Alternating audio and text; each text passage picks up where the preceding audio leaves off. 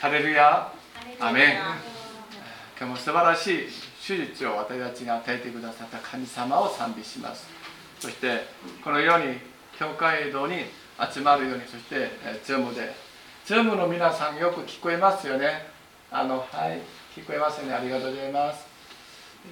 でズームのズームでもご参加になります。あのこのように礼拝がそれぞれ捧げられていることに感謝いたします今日の説教の題目はあの信仰とあの夢ということでございます。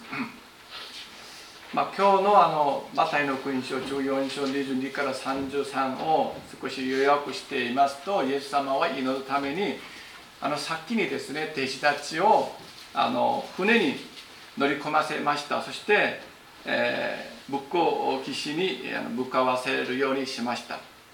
あの先に来なさいと。そして君主を全部解散されました。あの5つのパンと2匹の魚の5000人のあの男性の大人たち。ですからあの、まあ、2万人ぐらいの君主全部解散されました。そのイエス様は祈るために弟子たちを先にあるところに行かせました。そして君主を解散されました。山に登られ本当にあの夕方になってもイエス様をお一人で続けて祈られました。その時イエス様が生かせた弟子たちは船に乗って行っている、まあ、ガリラヤ湖なんですがあの行っているんですけどもあのこの船はですねあのなんかすでに陸から離れていっていました。あのその時にちょうど向かい風があのまあ向かい風の波ですごく悩まされていっていました。あのこの向かい風は夜までそして夜明けまで続けられましたよね。夜明け頃イエス様が弟子たちにあのがあの、まあ、いるところですよね、えっと、そのところにイエス様があの行かれました。弟子たちのところにですよね。湖ですよね。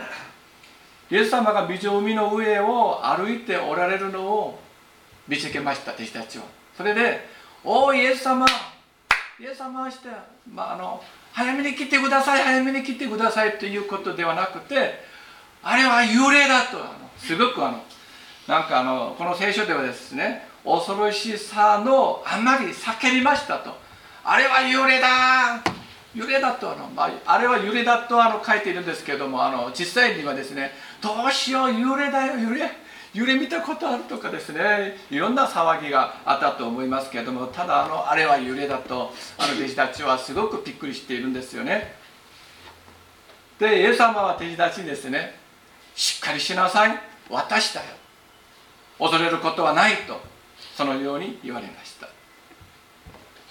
そのその中ではペテロもいましたよね。弟子たちの中で。ペテロはその時にイエス様にですね主よ。あなたでしたらイエス様あなたがイエス様でしたら私に命じて道の上を歩いてあなたのところに行かせてくださいと。とんでもないことをイエス様に要求しました。これとんでもないことでしょう。この人類が今まで600億以上あの過ぎ去りましたか。まあ数えたことないんです。それぐらいです。今73超えたんですよね。これからどれぐらいの人類であるかわからないですけども水の上を歩いた人はですねペテロ以外にはいません。もしいらっしゃるなら教えてください。こっちも自身が水の上を歩きましたかイエス様以外にですねペテロ以外にはないですよ。ですからすごい存在ではありませんか。何メーター0.5メーターであるか1メーターであるか3メーターであるかは分からないですけども 聖書はペテロはあの 歩いていったと。水の上ですよ。何百億以上のこの人類の中でお一人だけです。水の上歩いた。とんでもないことです。イエス様は来なさい。何のイエス様は文句言わなかったですよ。とんでもないことで言うなペトロ。バカ野郎それよりされなかったですね。ただ来なさいと。イエス様すごいやりませんか？いやイエス様は本当にすごい性格はすごい心も広い。なんかあの来なさいと言われました。そこでペテロは船から出て水の上を歩いてイエス様の方に行きました。聖書はそのように書いあの書いてるんですよ。それも事実であり真理であるから。ところが恐怖を見て怖くなりあの沈みかけたので「主よ助けてください」死んでしまったら死にますよね。と叫びました。イエス様はすぐに手を伸ばして彼を掴んで言われました。信仰の薄いものよなぜ疑いのか。そして2人が船に乗り込むとあの風は止みました。であの船の中にいた弟子たちはあなたは誠の神の子ですと言いながらあの恋愛しました。これが今日の22節から33節のあの予約であります。22節ですけれども23節これからすぐにイエスは弟子たちを船に乗り込ませて自分より先に向こう岸に向か向かわせその間に君主を解散させられた。君主を解散させてからイエスは祈るために一人で山に登られた夕方になっても一人でそこにおられたと書かれています。イエス様は弟子たち君主も愛しておられました。弟子たち愛しておられましたよね。君主たち愛しておられましたね。お一人一人のためイエス様は十字架につけられるためにこの世に来られたのでイエス様は誰もあの愛しておられました。けれどもイエス様の優あの優先順にまずまず祈りから始まります。祈りの時間を大切にされました。祈られる時間を十分に確保しました。働きが終わると祈りました。祈って働きました。ですから祈りは始めであり終わりですよね。働きがの前に祈られます。働きが終わりました。この2万人のぐらい全部食べさせました。後にイエス様は山に登ってお一人で祈られました。ですから祈って働いて祈って働いて祈りから始まり祈りで終わりました。初めの祈りは神様にこれからの働きに使わされることで私はあの感謝です。賛美を捧げます。終わりの祈りは導いてくださった神様この世に祝福してくださったさった神様2万人を食べさせてくださった神様を賛美を捧げる感謝する祈りであります。イエス様のお働きは祈りで始まり祈りで終わりました。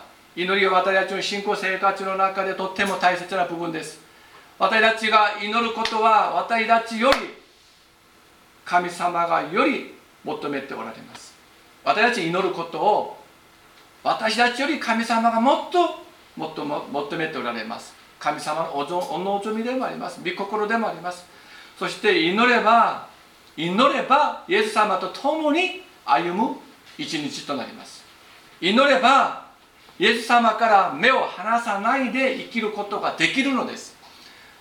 聖書にはあの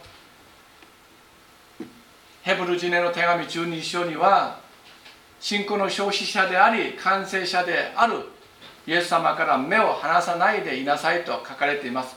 どうして目を離さないでいることができるのでしょうか？それは祈れば目を離さないでいることができるのです。イエス様が働いておられることを目撃します。祈れば神様を体験します。神体験になります。ですから祈って働いて働いて祈ることが大切です。イエス様は先に弟子たちを向こう岸に向かわせました。イエス様は私より先に行きなさいと言われましたね。イエス様は一緒に行かれませんでした。しかしながらそこには向かい風の波恐怖が待っているんですよね。これをイエス様は知らなかった。知らなかった。イエス様は知りません。イエス様はどうして今来るんですか？この向かい風の波があったのをイエス様知らなかったでしょうか？したらイエス様私知らなかったよ。イエス様はそのように話されるんでしょうか？イエス様は私たちの過去も知っています。現在も知っています。未来も知っておられます。永遠を治める方がイエス様です。ですからイエス様は今日が待っていることをご存知でした。知っておられました。イエス様の御声に聞き従う時にも悩ませる出来事が起こります。イエス様それを知っておられます。今日が起こります。今日が待っていることであります。イエス様に従っていく時にも苦難試練出会います。私たちがイエス様を信じて歩む道はいつも花の上にあの歩くようなですね桜があのあの散っている、まあ、あのガチャクラですかそれがあっていつもあの爽やかな気候で暑くもないしあの、えっと、寒くもないしいつもおいしいものでピクニックのようなことではないんです。イエス様を信じていく私たちのあのこれからの歩みでもですねあの苦難試練があります。出会います。あどこあのある時ある時あります。どうしてそうでしでしょうか。どうしてイエス様は先にあの弟子たちを送りますけれどもその送るその場所その湖の上に今日があったりあの深い風の波が激しく起こることを知っているのに先に危険もあるんでしょう。死ぬかもしれませんしもしイエス様の弟子たち全部死ぬんだったらどうどうなりますか？世界選挙はできないんですよ。イエス様の御心は行われませんそれ知っておられますよね。あのイスラエルにいてきました。彼ら役は結構大きいです。海と言うんですよね。あの聖書命の危険性もあるんですどうしてイエス様はそのようにされましたか？イエス様の御声に聞き従うことですから苦難とか試練は来ないはずではありませんか？と私たちは疑問があります。向かい風があることをすでに知っておられたのにどうしてイエス様は私より先に行きなさいと言われたのでしょうか？これはイエス様が弟子たちつまり私たちのためです。これは弟子たちのため私たちのためです。信仰に生きるものにしてあげるためです。信仰に生きるものは信仰に生きる者が人を取る漁師となりますからそうです。信仰に生きる者が人を取る漁師となります。私たちの信仰は苦難試練を飲みながら食べながら揺るぎがない信仰となります。誠の真の信仰を形作るためには苦難と試練以外のメニューがないんですよ。ラーメン屋さんに行ったことがありますか？あのうどん屋さんに行ったことがいらっしゃったことがありますか？ラーメン屋さんに行っては私はここでそば食べたいとそばはないんですよ。ラーメン屋さんにはラーメンと餃子そしてあのご飯くらいだけです。他のメニューがないんです。うどん屋さんに行ってですね私はここであのうどん以外何がありますか？たくさんありますよね。まあメニューはないんですよ。うどん屋さんに行ってとんかつ食べたいという。とんかつを作る食堂に行かなければならないんです。信仰の世界で揺るぎない信仰を自分が当てがちが身につけるためにはこの苦難と試練以外のメニューがないんですよ。他のメニュー食べると下痢になります。下痢。それは力になりません。苦難と試練以外のメニューがありません。これは信仰の消費者であり完成者であるイエス・キリストがこの世に定められたからです。ですからイエス様は先に弟子たちを送りました。信仰は苦難を飲みます。試練を食べます。それで揺るぎがない信仰となります。それ以外にはないんですよ。もしそれ以外にがあれば私に教えてください。まあおしゃれなんかあのあのえっと謝礼を捧げます。お金を捧げます。メニューが試練と苦難以外にはありますですから私たちの態度が大切です。苦難と試練を楽しみながら美味しく食べるのが最も賢く歩む人生でございます。苦難と試練を楽しみながら美味しく食べること飲むこと。弟子たちはイエス様の御声を疑わないで最後まで信頼して信じることができませんでした。イエス様が行かせた道であっても悩ませる出来事が起こりますがそれに負けてはいけません。イエス様が行かせた道には必ず打ち勝つ乗り越える力与えてくださいます。これはイエス様が生きなさいとしましたからイエス様が責任を持ってくださいます。もちろん向かい風の波があります。恐怖があります。けれどもこれを打ち勝って乗り越える力をイエス様が必ず与えてくださいます。必ずです。目に見えるものがなくても耳に聞こえることがなくても手に捕まるものがなくてもイエス様が語ってくださった御言葉御声に聞き従うなら苦難や試練を乗り越えることができるのです。夜です。向かい風がの波が激しいです。今日があります。目に見えません。ガリラヤ湖ですから目に見えません。耐えることが一つもないんですよね。なんか聞こえることは恐怖の夫だけです。あの恐怖ってすごく怖がっている何も聞こえなくても目見えなくても手に捕まるものがなくてもイエス様の御声イエス様のご命令に従っていくなら苦難試練乗り越える力が必ず与えられます。イエス様が導いてくださいます。御声に聞き従うことそのところにはイエス様の助けが必ずあります。必ずあります。ですからイエス様が後に行かれ行かれましたね。私たちの選択は終わりまで信仰を持ち続けるのかあるいは疑って悩むのか2つです。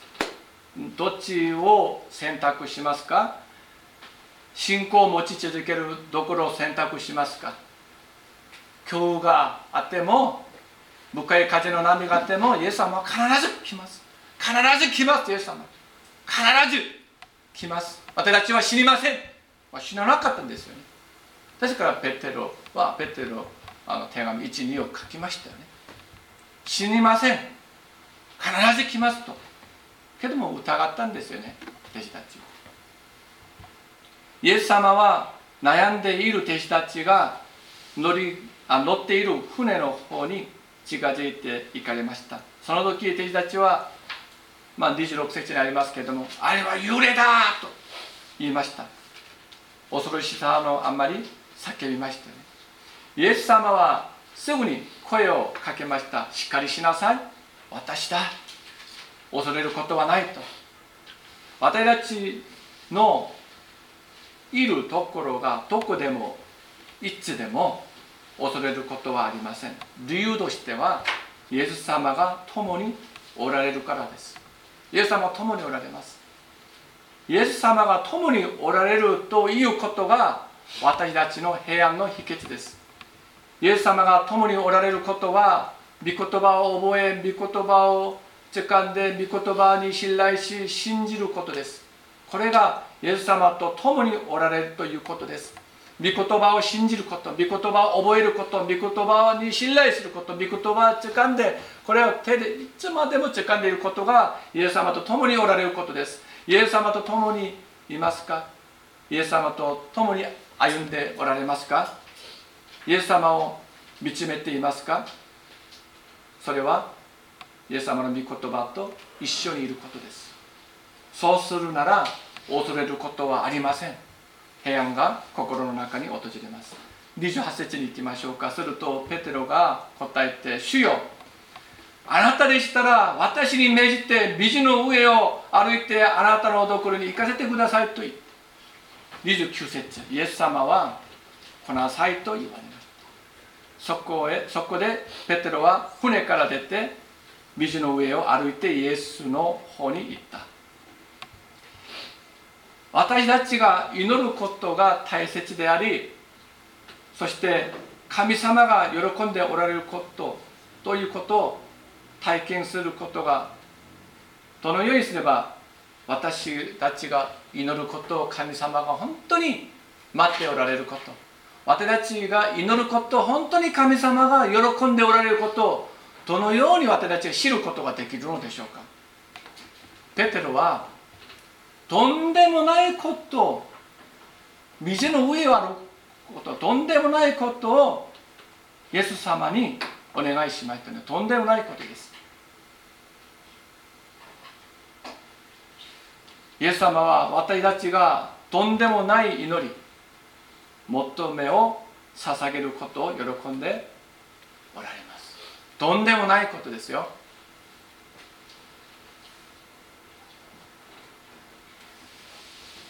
先生本当にとんでもないことでしょ。う聖書はこのようにあのよく聞いてくださいませんか。私はあなたの神主である。私があなたをエジプトの地から連れ上った。あなたの口を大きく開けよ。あな私がそれを満たそう。これ何回聞いたことあるんですよね。あなたの口を大きく開けよ私がそれを満たそう。大きくですよ。大きくするのはとんでもないことを言う言うことですペトロがとんでもないことを言う時イエス様は何の文句も言わなかったんですよ。ただ来なさい。素晴らしいことではありませんか。とんでもないこと。ある意味まあこれは支援の81編のあのえっと御言葉でしたある意味ですけれども神様本当に本当に私が朝早く起きて祈ることを喜んでおられるなら明日夜明け 4, 4時30分に起こしてください、まあ、祈って私は寝ましたね。あのこの1年間私は本当にあのいろいろけあの、まあ、あの悩みもあってあのこの体もですよねあの今までのなんかあの疲れが溜まっていったかもしれませんがすごくあの、えー、体調も崩したこともあるしありましたけれどもけれどもあのなんか答えがないんですよ。回復する答えが。それである意味ですけれども神様本当に私が4時半に起きて祈ることを望んでおられる。喜んでいらっしゃるならば明日4時半に起こしてください私アラームしなくてですねあの起こしてください。するとですね次の朝ですけ。ど4時32分。あのなんか私目を覚まして携帯ですね。見ると。4, 4時32分です。まあ偶然であると思ってですね。次の日神様本当に私が4時半に起きて祈ることを神様喜んでおられるなら私を起こしてください。その日は4時20分。ある日は4時10分。あの自分目が覚ましてあの見るとですねそのように起こしてくださいました。ある日は夜明け4時 ,3 4時30分にアラームをあのして寝た時あるんです。と4時30分にあのアラームが鳴りました。目を覚ましたんですけどまあその日は12時過ぎて寝たのですごく疲れてですね疲れて起きることが難しかったんです。もうちょっと横にしたい。再び横にしました。そしたらですね5時過ぎて右のあ左かな。あの ふくらはぎですねふくらはぎ。急に痛くなってるの。あの、ね、眠たくてあの寝ようとしてもそれができない。痛くて痛くてですね。な筋肉がなんかおかしくなって痛くて痛くてですね。瞬間イエス様起きて祈ります。痛い。本当に痛かったですよね。すぐ起きました。それで書斎に来ました。それで神様が私にあの寝る前にですよね一言祈ったことです。そして私のこの部屋です。この地球は73億以上でしょ。その中でこの日本は1万2100人800万ですよね。その中で熊本県です。中で甲子市6万今日あの私が調査しましたけど6万まあいくらです。あの 2月1日ですよね。6万3067人です。長い団地。2階の部屋で祈ったこと。イエス様はこんなに小さい惨めなものであってもその願いを聞いておられる神様素晴らしいではありませんか？私が素晴らしいなくて神様が素晴らしいではありませんか？起こしてくださいます。そして祈ることをそこまで神様は本当にこの何でしょうこのふくらはぎが痛くなるまで起きて祈りなさい。私はあなたと交わりしたい。望んでおられる。それを楽しんでおられる。喜んでおられる。神様の御心が伝わることではありませんか。神様は素晴らしいですよ。こんなに田舎の田舎の中で誰もその時祈ったこと誰も知りません。一言だけです。願いだけです。けども神様を覚えていらっしゃいます。4時32分空前ですよね1日目ですからけども次は4時20分今日も4時30分に起きましたけども疲れて疲れて4時50分に起きました20分ぐらい旅行して神様は本当に私たちより神様は私たちより交わりしたいんです神様の御心です。私たちを覚えて愛しておられます。それを感じますね。関心を持っておられる神です。私が祈ることをとっても喜んでおられます。私が願うことの100倍1000倍1万倍以上神様が待っておられます。さらにこのような時もありました。4時30分に起きました。私は体の状態がそこまであの優れていなかったんですので朝起きあの起きるとですよね。心地よい気持ちはあんまりありません。疲れてもうちょっと横にしたい。それがあの、まあ、圧倒されます。それに。しかし私は神様を愛します。あの神様私も神様を愛していますしてあのこの1階におりますよね。着替えて1階に行きます。この街道に。椅子を座って祈り力もあんまり出ないんですよ。けども祈り始めました。祈り始めてなんかあの自然に寝てしまったんですね。目を覚ますとですね8時5分です。どうしよう。心が虚しくなりましたね。しかしその時私は感じたことありますね。神様は私が寝てしまったんですけど街道に行って座っていることだけでも喜んでおられることを私は感じました。感じました。主は私たちと交わりを求めておられます。祈ること信仰によって生きることを願っておられます。その人を神様は必ずですよ。必ず助けてくださいます。そしてその人を喜んでおられます。もちろん私たちは失敗もあります。私たちはもちろんよくできない時もあるんですけれどもそれを全部見ておられて私たちがもう一度もう一度チャレンジしていく時に神様は大いに喜んでおられますよ。私より100倍1000倍1万倍喜んでおられます。皆さんペテロのように水の上やあの歩かせてくださいというとんでもない夢が皆さんにはありますでしょうか？これとんでもないことです。皆さん夢を持つことはとっても大切なことです。とんでもない夢ではありませんか？これは。私たちが夢見ることを神様は喜んでおられます。皆さんペテロを見ながら私たちは夢見ることの大切さを学びたいと思います。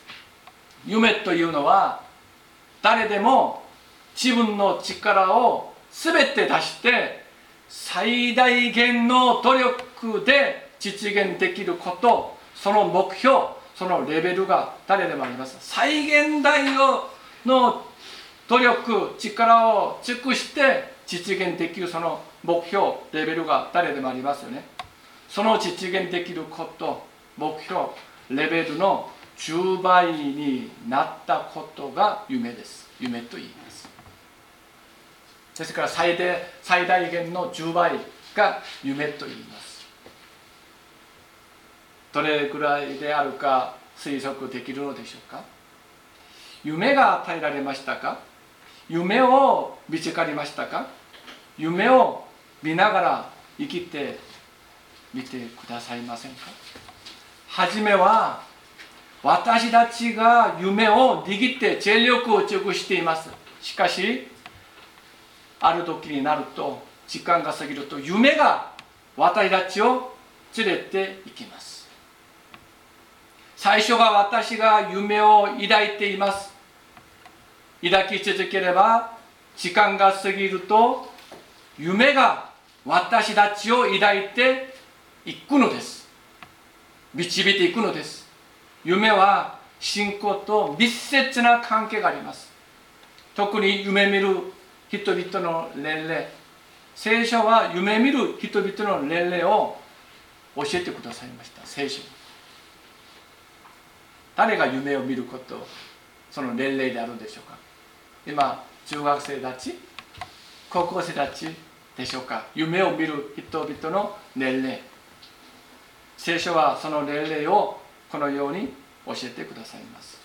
五巡節の時ですけどもペテロの説教の中でこのようにペテロが語られましたねこの人の働きあの一緒に見ましょうか。人の働き2章16節から18節。人の働きです。新約聖書人の働き2章16から18節。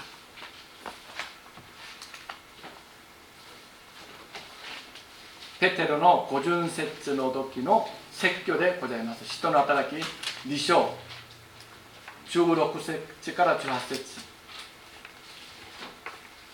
あの234ページですね。新約聖書。じゃあ私と皆さん一緒に読みましょうか。あの人の働き2章16節から18節。よろしいですか？はいどうぞ。これは預言者ヨエルによって語られたことです。神は言われる。終わりの日に私は全ての人の私の霊を注ぐ。あなたの方の息子や娘は預言し青年は幻を見。老人は夢を見る。その日私は私のしもべもはしためにも私の霊を注ぐ。すると彼らは予言する。じゃあ17節の最後のところ。青年は幻を見老人は夢を見る。どなたが年齢はどなたでしょうか？夢を見る方々は？皆様です。これ否定しないでください。聖書はこのようにあの書いているので息子とか娘たちは予言してください。青年たちは幻を見てください。老人皆様は夢を見てください。ハレルヤですか？これ聖書が語っています。先生私80歳40あの70歳ですといやあの言い訳できません。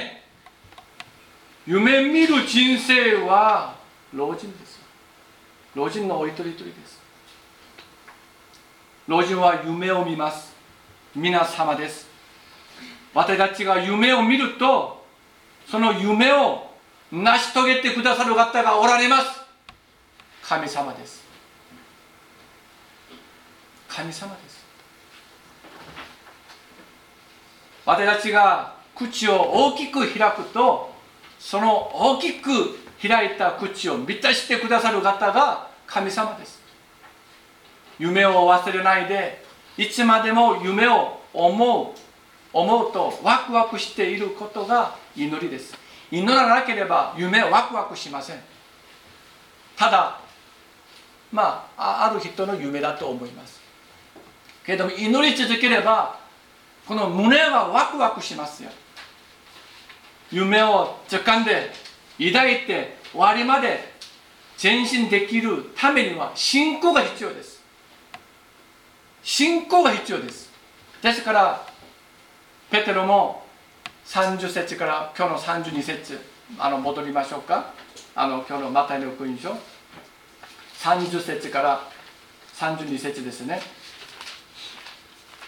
14章の。30から32節の中でところが強雨を見て怖くなり沈みかけたので主よ助けてくださいと叫んだ。イエスはすぐに手を伸ばし彼を掴んで言われた信仰の薄いものをなぜ疑ったのか。そして2人が船に乗り込むと風は止んだ。強雨を見てしまって怖くなり湖に沈みかけました。主よ助けてください。叫びました。主は助けてくださいました。夢を見る人は難しくて疲れてくたびれても神様に祈らなければなりません。祈らない時にはこの夢をワクワクしません。それがイエス様から目を離さないことです。祈らない時に周りの強風のような環境を見てしまって怖くなります。飲み込まれます。また信仰を持ち続けることです。信仰を持ち続けることは与えられた御言葉を終わりまで信頼し信じることです。イエス様は必ず来ると。必ず来ますと。私たちは死にませんと。イエス様が生きなさいと話しましたので行けばいいです。そうするなら神様が夢を成し遂げてくださいます。誰が夢を持ちましたか？ペトロです。それを成し遂げてくださった方はどなたですか？ペテロですか？人間の力で水海の上水の上を歩くことができますか？もしそのような方いらっしゃれば教えてください。学びたいんです。誰一人もいません。ペテロだけですただ。これからもいらっしゃらないかもしれません。わからないですけど。誰が夢を持ちましたか？ペテロです。誰が成し遂げてくださいましたか？イエス様です。信仰を持ち続ければ別にあの沈みなかったと思います。沈まなかったと思います。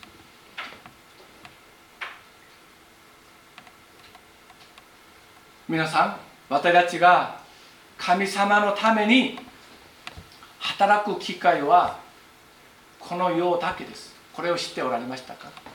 神様のために働く機会チャンスはこの世だけです。これは皆さん一緒です。子供もそうです。青年もそうです。老人の皆様もそうです。この世だけです。イエス様のために迫害を受けるチャンス。イエス様のために涙を流すチャンスも福音を述べ伝えた理由で鞭に打たれることも福音を述べ伝えることで侮辱を受けることもそのチャンスを福音を述べ伝えるために物質を注ぐこともこの世のだけです。この世だけです。この世を過ぎ去ると神様のために働く機会がチャンスがないんです。迫害を受けるチャンスもないんです。涙を流しながらイエス様の福音を伝えるチャンスもないんです。チャンスがないんですよ。お金をたくさん儲けて天国に持っていけば私はお金命かけてくださいと私は叫びたいんです。けども1円も天国に持っていくことができません。神様のためにイエス様のために福音のために自分の命を捨てれば神様が私たちにこの世だけではなくて天国で永遠に素晴らしい報いを与えてくださることではありませんか？福音のために働くチャンスは福音のために迫害を受けるチャンスはこの世以外にはありません。ですから私たちのこれからの生涯お金儲けるための生涯ではありません。1円も行くことはできません。主の御国のために迫害を受けるなら空の夜空の星のように輝いています。私はとんでもない夢を見ることができました。夢はとんでもないことです。誰かが億万長子というんですか？長者とんでもないことが夢です。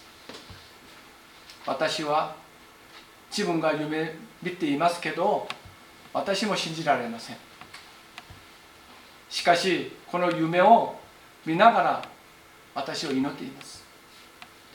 私たちは去年ですけども本当に短い期間でありましたが平安の子探しを行います。本当に短い期間でした。コロナがあってあある時までして中止しました。2人3人組で甲子市菊代町に出て平安の子を探しました。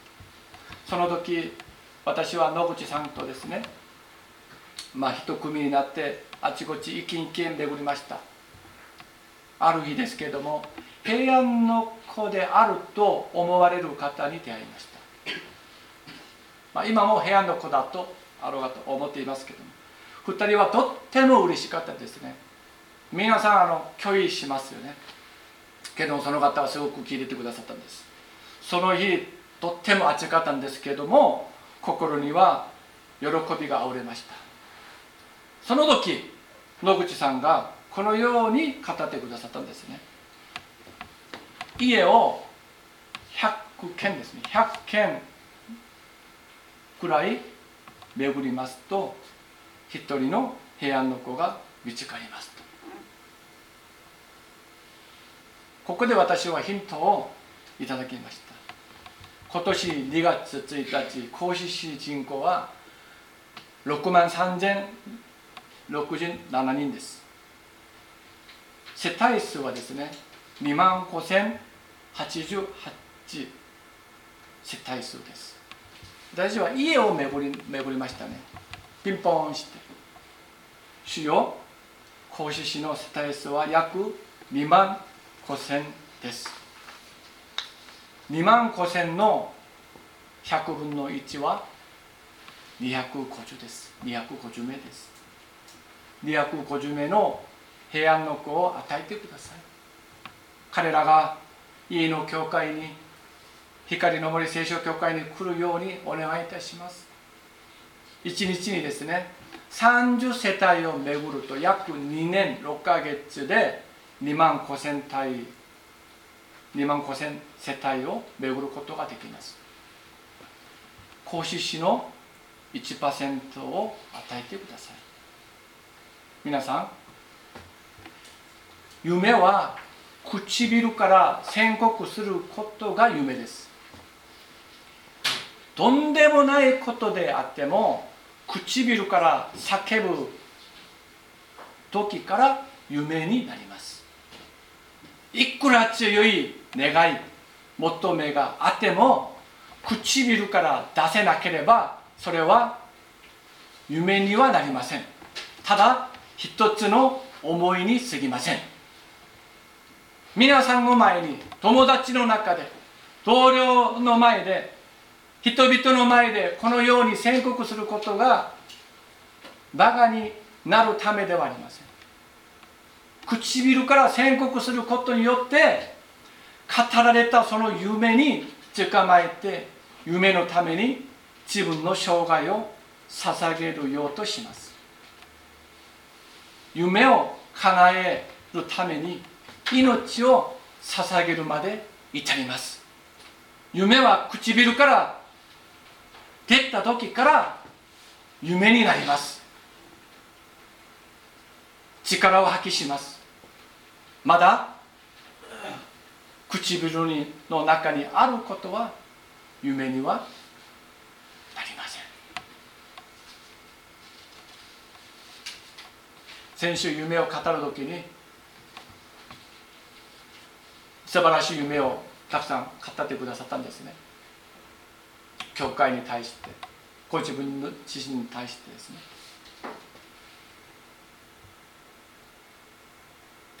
ペテロは恐怖を見て怖くなりました。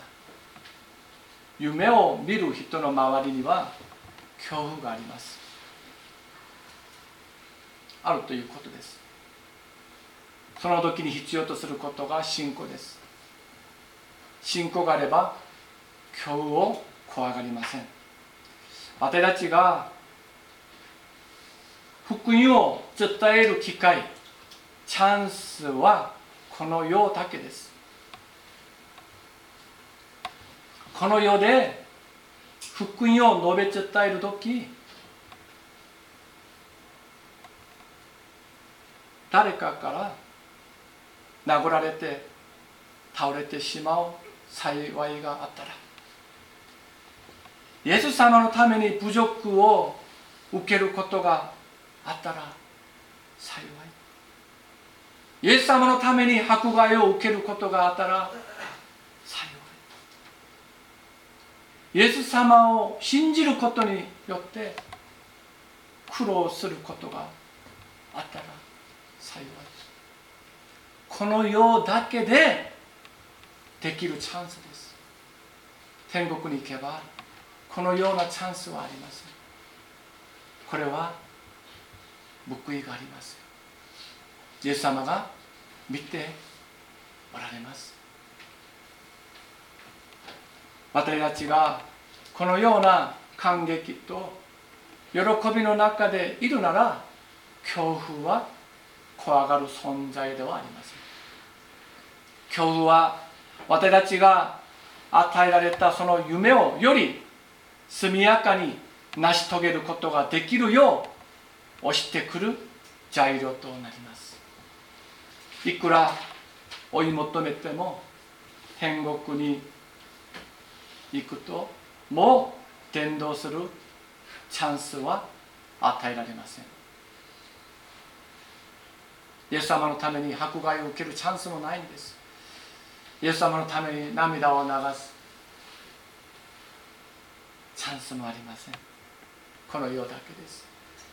イエス様のために苦難を受けるチャンス。苦労するチャンス。あっという間に過ぎる。過ぎ去る。この世だけだと悟って。天道に励みましょう。お祈りいたします。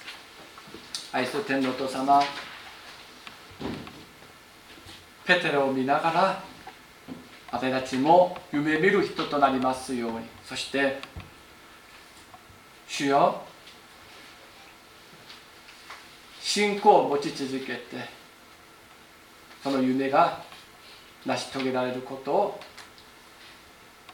見ることができる私たちとなりますように祝福してください。イエス様の皆を通してお祈りいたします。アーメン